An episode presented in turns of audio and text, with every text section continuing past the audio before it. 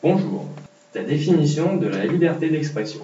La liberté d'expression, c'est le fait de s'exprimer librement, de dire ce qu'on pense, sans avoir à blesser ou gêner les autres. Quel est le dessin qui te fait réagir? J'ai choisi un dessin qui s'inscrit dans le thème du racisme. Il a pour titre Le racisme c'est l'autre. Il a été dessiné par Bado qui est canadien. Quel est le procédé graphique de cette œuvre? Ce sont ces hommes, debout, dans une tenue représentative de leur origine, qui permet de savoir qu'ils sont de pays différents. Les gens sont vêtus aux couleurs de leur pays, et leur habit représente leur rang social.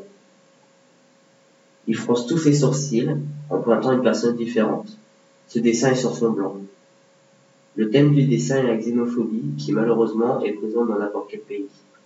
Je l'ai choisi car il est très représentatif de la réalité.